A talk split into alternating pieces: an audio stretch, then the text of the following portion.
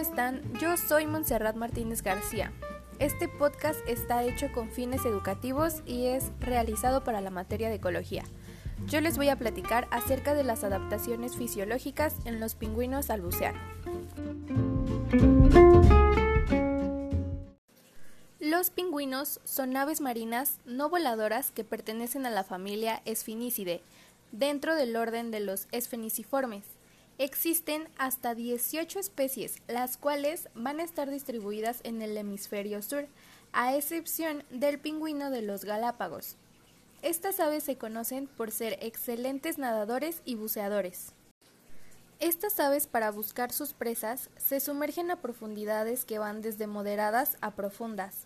De hecho, pueden llegar a ser de hasta 500 metros durante periodos prolongados, como es el caso de los pingüinos emperador que son capaces de permanecer bajo el agua 20 minutos sin salir a respirar. Todos los pingüinos presentan profundas modificaciones en el esqueleto que les permiten bucear a grandes profundidades y alcanzar grandes velocidades.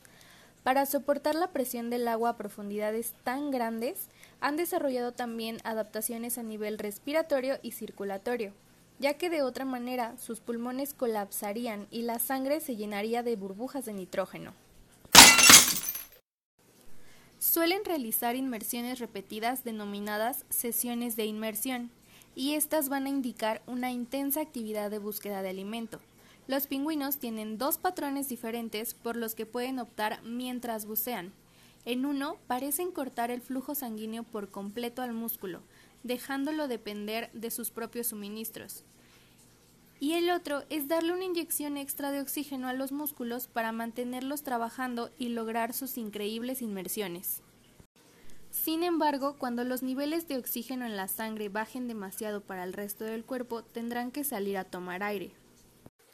El agotamiento de reservas de oxígeno de los músculos va a activar el límite aerobio de buceo, esto es debido a que después de algunos minutos de haberse sumergido, el lactato va a comenzar a aparecer en la sangre. Y el organismo del pingüino va a cruzar la barrera conocida como límite aerobio del buceo, es decir, que va a cambiar temporalmente a un metabolismo anaerobio en algunos de sus tejidos. Si los pingüinos dejan que el ácido láctico se acumule en sus músculos, se van a tardar más en recuperarse después de una larga inmersión, y se cree que esta puede ser la razón por la que en algunas inmersiones los pingüinos van a enviar oxígeno adicional a sus músculos. Como ejemplo de lo anterior, una inyección de oxígeno adicional podría ser beneficiosa si los pingüinos van a realizar varias inmersiones durante un periodo corto de tiempo para perseguir un banco de peces que sea grande y no perder la oportunidad de alimentarse. Se ha visto que los pingüinos van a dar prioridad a la captura de presas sobre su recuperación fisiológica completa cuando se encuentran con un gran barco de peces. Es decir, que posponen su recuperación fisiológica hasta que la rentabilidad del barco disminuye, alcanzan sus límites o se llenan, y es así hasta que terminan de bucear.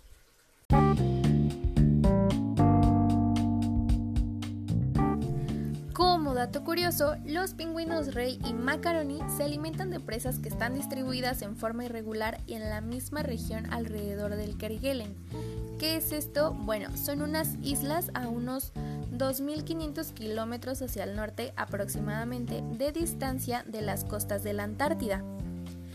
Estos pingüinos difieren de sus especies objetivo, sus capacidades de buceo y sus tiempos de recuperación. Mientras que los pingüinos rey se alimentan exclusivamente de pescado durante la temporada de reproducción, los pingüinos macaroni consumen una dieta mixta que va a consistir en pescado y crustáceos.